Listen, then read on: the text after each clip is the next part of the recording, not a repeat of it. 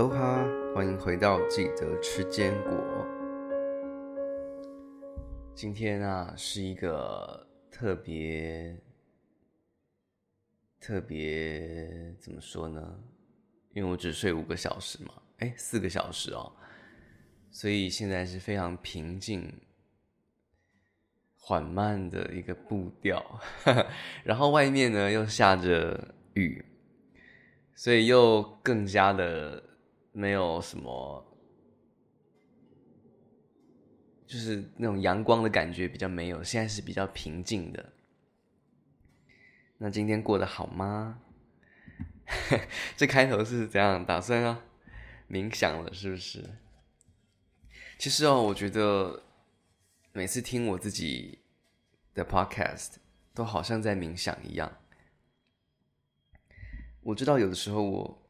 我也没有真的在听内容，我就是好像听一个人啊在跟我聊聊天、讲讲话的那种感觉，然后呃声音是这样非常安静的，然后很流畅、舒服的这种方式，我觉得还不错啦。一种嗯，因为我也不知道我听的时候是什么是什么状况。搞不好是半夜凌晨也说不定，就是需要安静的时候嘛。不如我们就好好的放慢，然后舒服的，就是依照当下的感觉去记录。其实今天的雨天蛮美的，有一点雾蒙蒙的，但是其实你又很清楚的可以看到远方的树。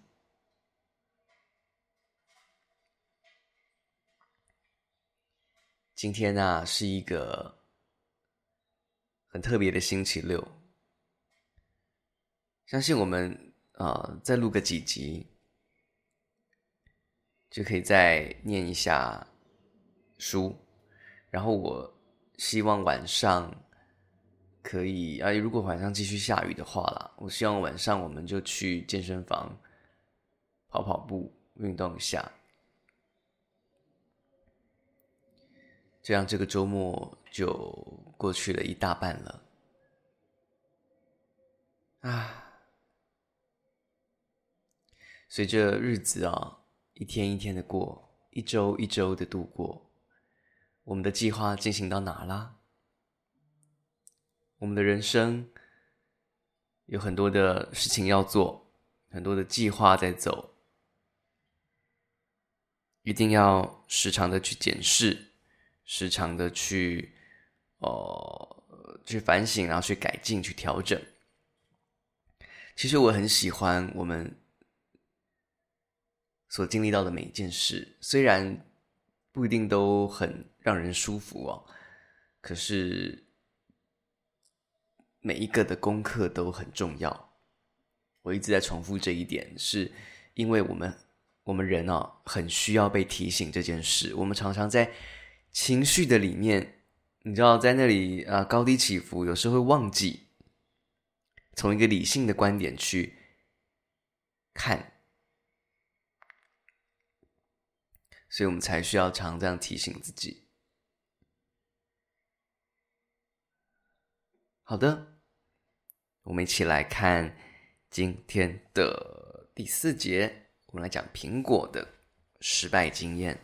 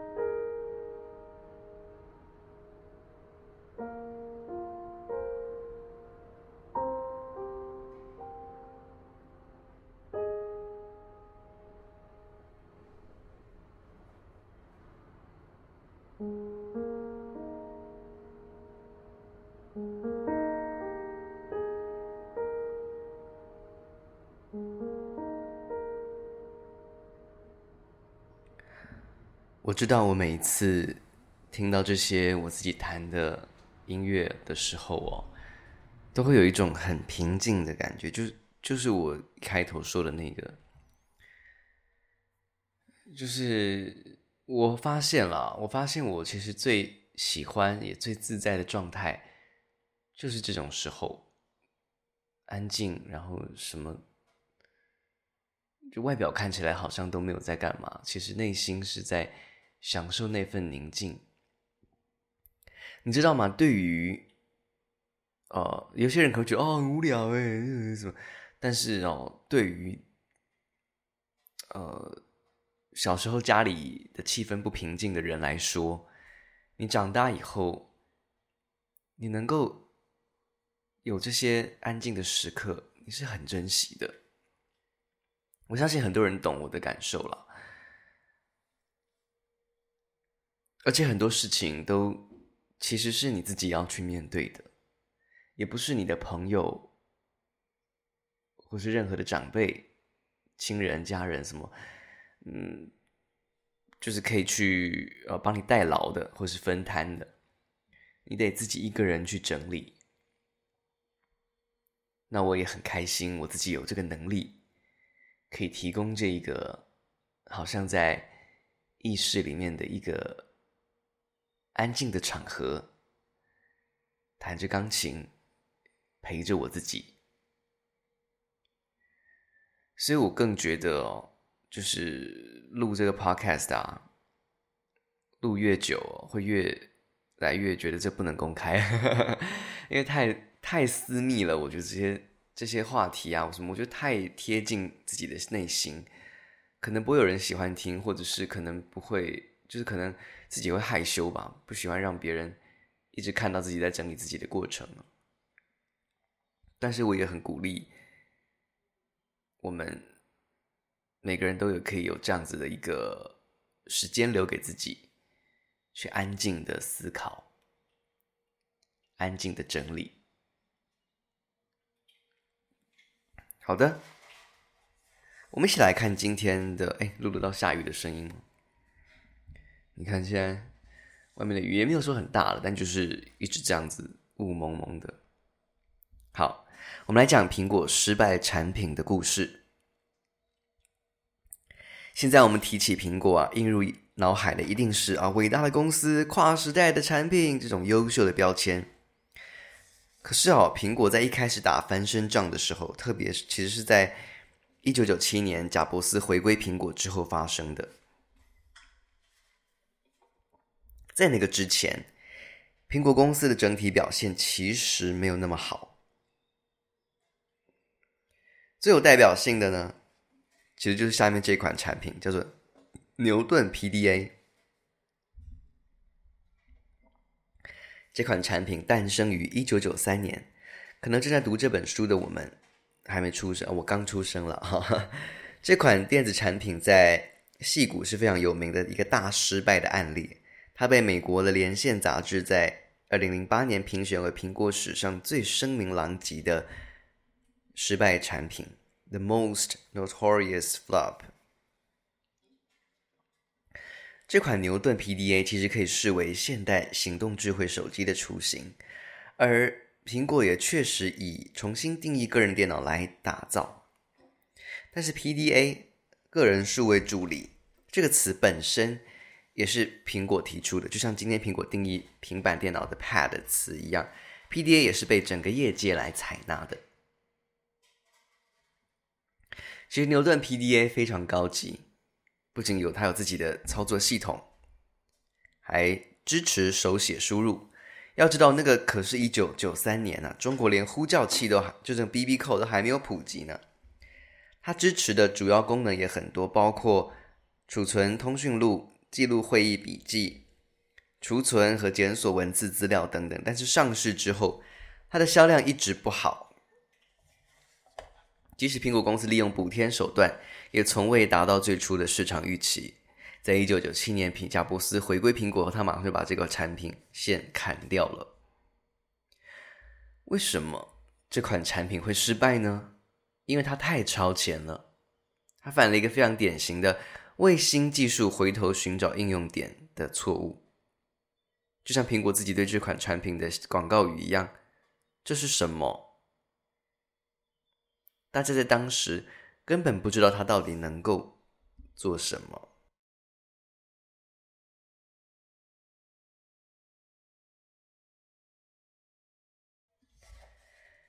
其实，苹果公司在一九九三年发布这款产品的那一年啊，还是取得了十二万台的销售佳绩。但是，为什么产品的销量就停滞没有突破了呢？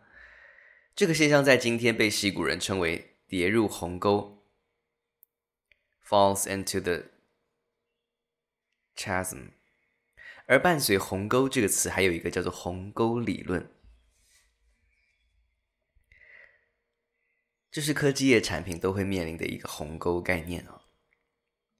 像苹果、牛顿、PDA 的这个整个过程，对科技产品而言其实很有代表性。早期的时候如火如荼，各个媒体报道，然后技术也极为先进，更有各种最早期狂热爱好者的追随和喜爱。可是产品销量终究无法突破一个瓶颈，很难进入主流市场，最终。科技产品甚至连带整个公司就快消亡了。为了解释这个常见的现象，矽谷很早就提出了一个理论，叫做鸿沟理论 （Chasm）。它是矽谷管理咨询家杰弗瑞·莫尔 （Jeffrey Moore） 在他的著作《跨越鸿沟》当中提出的。而墨尔本本人呢、哦？啊，哎，我在讲什么？哈，墨尔本。莫尔这个人，他也因为这个理论，哈哈，入选了全球五十位思想家。这部著作也入选了富比士最具影响力的二十本商业书籍。按照鸿沟理论，整个科技产品，无论是硬体产品还是行动 App，普及过程可以分成两大部分：早期市场和主流市场。Early market 跟 mainstream market 各自分别占有十五趴和八十五趴的市场比重，这两个市场之间有着很难跨越的鸿沟。如果一项产品没有办法在有效呃有限的期间内哦跨越这个鸿沟，就无法进入主流市场，很快就淡出市场，直到消亡。因此，能否跨越鸿沟就成为一个决定一项产品最终高度的成败关键。例如，早期的校内网。中文 SNS 网站，二零零九年改名为人人网啊。其实已经在学生这个早期市场取得了成功，可是后来接连决策失败，又错过了行动互联网的风口，遗憾的没能像 Facebook 一样跨越鸿沟进入主流市场。最终，二零一八年末，人人网以两千万美元被低价收购了。其实两个市场的民众还可以被继续划分，因此还可以。出现五个市场区隔，例如早期市场的大众还分了两种：创新者和早期采用者 （innovators） 跟 early adopters；而主流市场的大众可以分三种：早期大众 （early majority） 跟晚期大众 （late majority） 和落伍者 （laggards）。如果画出数量分布图，将会是一个倒中型的曲线。类似于常态分布，而一项新的科技产品要做的就是逐步攻克各个市场区隔，直到拿下全部市场。对于每个不同的市场区隔，大众的需求和顾虑点都是不同的。创新者们对新科技的追逐十分狂热，因为觉得能用上最新的技术非常酷。所以他们根本不在乎产品是不是有实际用处，只要是最新的技术，无论价格多少，即使性价比很低，他们也会买。例如特斯拉最早推出的一款跑车，其实价格非常昂贵，但是喜欢电动车技术的人还是会入场消费。而早期的使用者，他们虽然可以接纳新的技术，可是他们一定要觉得产品确实有用，以后才会使用。例如，当年行动支付开始兴起的时候，他们在实体店中发现用行动支付确实很方便以后，才会配置好自己的微信跟支付宝啊什么那些的。而晚期大众可能就是那些技术盲，会觉得研究新技新产品好麻烦哦，所以一直到迫不得已了才会开始使用。例如那些最晚一批使用微信的人。如果想逐渐攻占各个市场，一项产品必须要在各个阶段做出符合那个市场大众需求的功能和特性。我们继续来看苹果的故事。在贾伯斯回归两年以后哦，二零零一年，苹果推出了让他在二十一世纪重新在世界立足的新产品 iPod，数位音乐播放器。他用了将近五年的时间攻下随身音乐播放器的主流市场。贾伯斯是怎么做的呢？iPod 是贾伯斯回归苹果之后发布的第一款举足轻重的产品。这项产品的巨大成功，不仅让苹果成功的领跑全球个人行动电子设备领域，还开创了行动内容付费的商业新模式。同时啊，在研发 iPod 期间累积的经验，也在后期帮助苹果 iPhone 取得更大的商业契机。二零零一年的十月二十三号，在贾伯斯的这个这个。苹果总部，他发布了第一款的 iPod，一副扑克牌大小黑白显示器，口号是“把一千首歌放入你的口袋”。当然，它有一个明显的不足，就是呃，只能连接 Mac 系统。别说当时了，就算是现在，Mac 系统的用户又有多少呢？而那三九九美元的售价更是让大众难以接受，太贵了。很显然，这款产品就是为了那些创新者而打造的，他们就是为了酷。就是喜欢苹果，喜欢贾伯斯。发布一个月后，iPod 卖出了十二万五千台。在二零零二年的七月，第二代的 iPod 在纽约麦金塔世界电脑展 （Macworld） 发布了，同时发布的还有 Windows 版的 iTunes。没错，广大的 Windows 用户可以使用 iPod 喽。所以，早期的使用者的市场也被打开了。可是，依然有两个核心问题没有解决。一是用户没有合适的地方下载歌曲，二是产品还是太贵了，解决不了这两个核心问题，iPod 就算是硬体功能玩出很多花样，也没办法跨越鸿沟哦。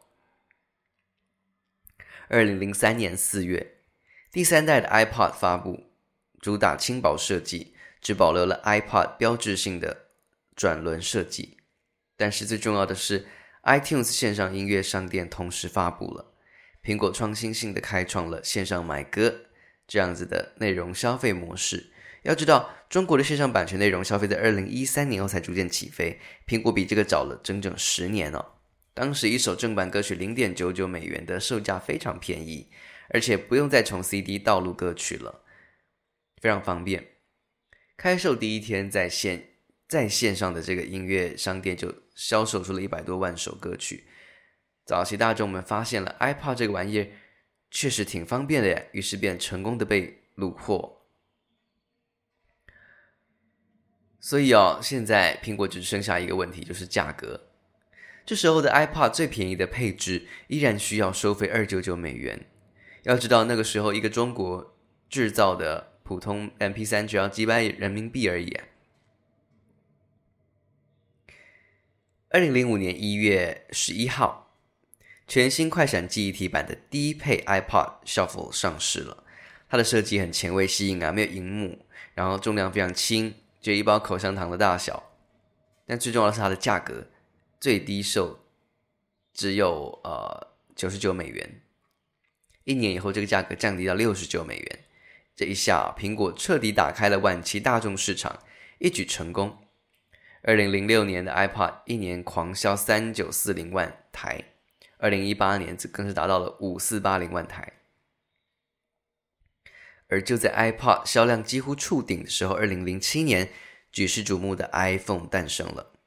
以后的 iPhone 又上演了类似的戏码。iPhone 初代打开创新者市场，iPhone 3GS 拿下早期使用者，iPhone 四则借助 Retina 显示技术等多项的创新，成功的突围早期大众市场。iPhone 五 C 开始的廉价款的机型，帮助苹果拿下晚期大众市场。这些我们讲了鸿沟理论，您现在应该知道了。每个市场区隔的大众对产品功能的需求其实并不相同。那么我们就要对产品的各个阶段做出相应的布局。对于那些早期推向市场的产品，其实很多功能都可以砍掉，因为面向早期大众，某些功能太多了，反而拖慢了整个周期。而对于后期市场，则要有目标和针对性的依次攻克他们的不同需求。你可能会说，上面的内容听上去只是适合行销人员和产品经理啊，我就是一个工程师，我需要知道这些吗？当然，技术工作也是需要这样子类似的权衡。例如你在开发一套 API，就像 AWS 那样的产品，有很多工作要做，应该如何权衡呢？早期的时候，你的界面分配。你界面分派可以设计的复杂一些，毕竟你的早期用户是一些大公司专业用户，他们很有开发经验。但到了后期，更多小型甚至是个人开发者涌入了进来，为了让他们更容易使用，你可能需要做的就是增加系统的易用性以及健壮性了。了解一个产品的市场普及的过程，对我们所有互联网人都很有帮助哦。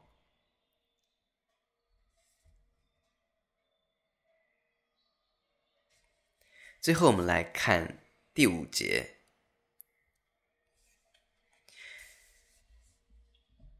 有一，我们来介绍一个目标管理法，是英特尔和 Google 都在用的。首先，我们来看英特尔。在有了创业想法、自由、勇气、大志，就是这种的方法之后，我们还需要一个目标管理工具，那就是像是闹钟一样，每天叫我们起床。这种感觉，有一个有效的目标管理工具，可以督促我们完成团队和自己的既定目标。现在在矽谷哦，最风靡的目标管理办法就是 OKR（Objectives and Key Results） 的缩写，中文翻译为目标和关键成果法。它最早是由英特尔公司的前 CEO 安迪·格洛夫率先在公司内实践的。后来，由风险投资人约翰·杜尔在投资了 Google 之后，把这套方法带入 Google，并进行了针对互联网行业的特别优化。此后，这个产品风靡全系股。二零零八、二零一八年哦，杜尔还第一次把整套 OKR 工作法总结，并形成了一个著作：OKR 做最重要的事，Measure what matters。获得了美国科技界，包括比尔盖茨和 Gordon Moore 在内的一一致的好评。这个所谓的 OKR 可以对各个层面的组织结构进行使用，不管是公司、团队还是个体都可以。OKR 和传统行业里面非常流行的 KPI 有一个最主要的不同：KPI 是由上而下的产物，它通常由上级指派，要求各个部门必须完成多少业绩。什么？例如销售的目标啊，订阅人数等等。KPI 更注重的是结果，如果谁不能完成，那后果很严重。例如啊，扣除年终奖金等等。而 OKR 则完全代表了矽谷的创业精神。我在本章的第一节就讲到了，创业思维最重要的一点就是自由，也就是员工做什么是由员工自己定的。那么与此相配合的管理工具，也就同样需要由下而上制定，也就是 OKR。而且 OKR 即使没有完成，在很多时候也是不会受到特别大的批评哦。用一句话概括，就是 KPI 是要我做，是你要我做，而 OKR 是我要做。我休息一下，喝口水。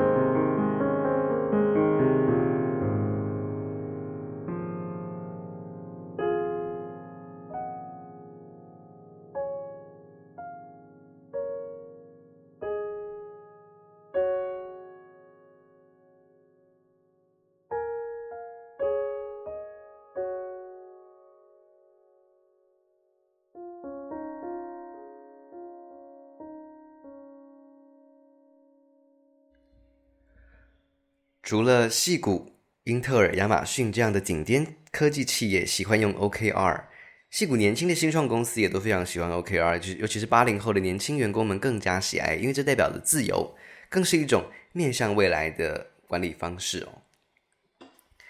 那么要怎么制定跟实践 OKR 呢？很简单，就是设定一个目标，并且对这个目标给出具体的关键结果。这里还有几个注意事项，如下：首先，每个人的 OKR 都是完全公开透明，就等于你做了一个公开的承诺哦，让整个社会舆论监督你进行。例如，在 Google，任何一个员工，包括 Larry Page 在内啊。每个人的 OKR 都可以在个人的内部主页上找到，而且会经常更新，这样就方便大家知道你现在的工作重心，而且也会降低很多沟通的成本。其次啊，目标一定要明确，而且有代表性。一个团队可以针对一至三个目标，但是不能太多。比方说五十个、一百个，因为 OKR 的目的就是要忽略掉那些不重要的部分，起到全队指明灯的作用。尤其是对于初创团队来说，有太多的事情可以作为目标了，而每个人也有特别多的事情要做，好比招人啊、做市场啊、写各种不同需求的城市码等等。如果设定的目标太多，就失去了 OKR 的作用了。例如 U2 乐队主唱 Bono 的呃公益组织 One，他指定的目标非常简单，就只有一个，就是让世界上最贫穷的国家免于债务危机。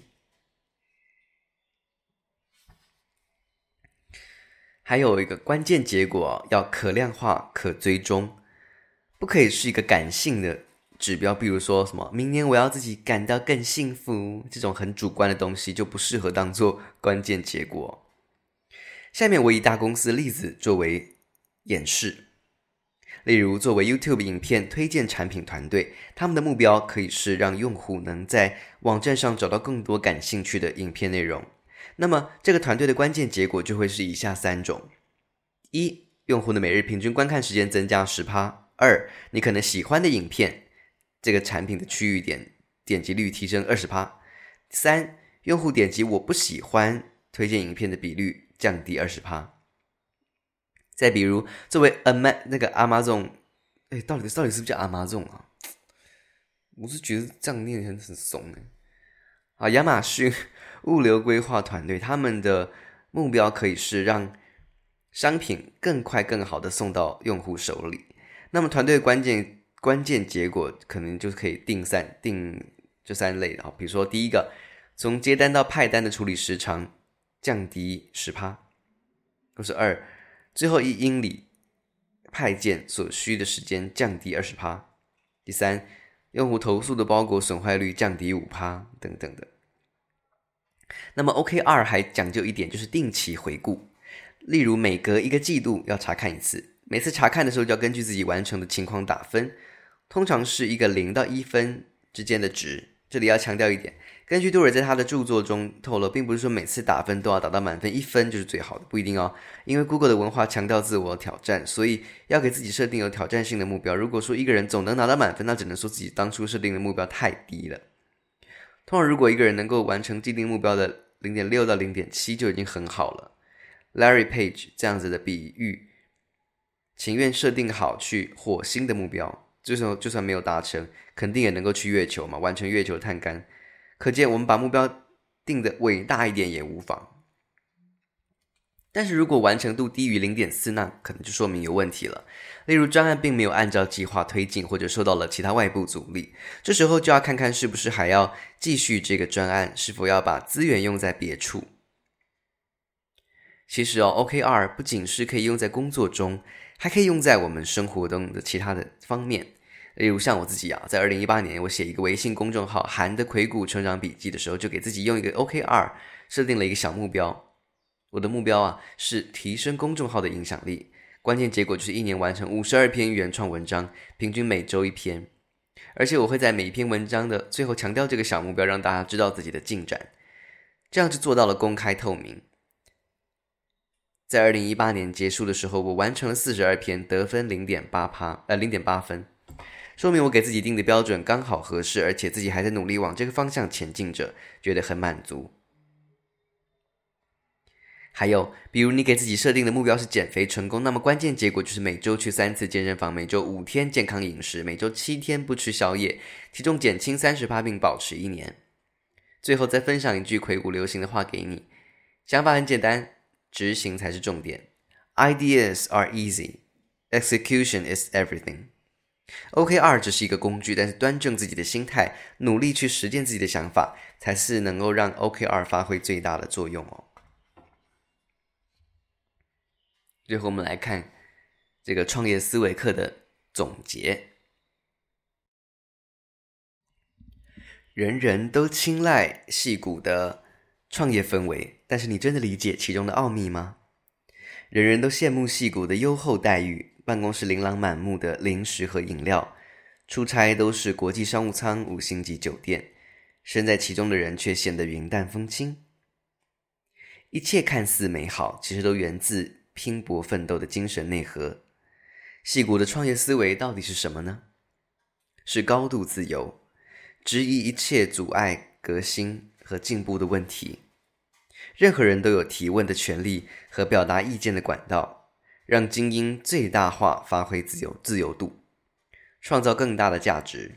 是宽容失败，不惧怕失败，从失败中汲取经验，聪明的试错。让每一次失败的过程都是孕育成功的孵化器，是精实创业，不去想着所谓的厚积薄发，就是积很多然后再一次爆发。他是抓住每一次机会，从而赶超超越啊，就是趋势潮流，小步的迭代，快速的试错，让产品永远保持新鲜度，是跨越鸿沟。用不懈的努力去寻找早期市场和成熟市场的桥梁，以用户为中心，寻找技术与需求的最佳结合点，最终把控不同阶段的和层次的客群。为了更好的理解矽谷创业思维，本章还特别利用 OKR 这个工作法做引导，帮助我们了解目标管理的意义。也许要在某种程度上，从 KPI 到 OKR 的不同，就是矽谷互联网企业和传统企业的不同哦。创业思维其实无处不在，只要你能够行动起来。创业思维课到这边告一个段落喽。最近啊，真的是陆续看到身边的朋友们。一个一个成家，一个一个的，呃，有了孩子，有了第二个孩子，那种，然后，然后，呃，就是觉得好像是不是要该念点书啊？又回来，又回来继续念研究所。大家的人生都不断的在前进，有的人是没有特别要做什么的，就是，呃，继续努力的工作，单纯的工作。其实每一种人生都很好，只要我们都努力的去绽放，去过好我们精彩的那个片段。当每个片段合在一起的时候，就是人生完美的意义。下期见喽，拜拜。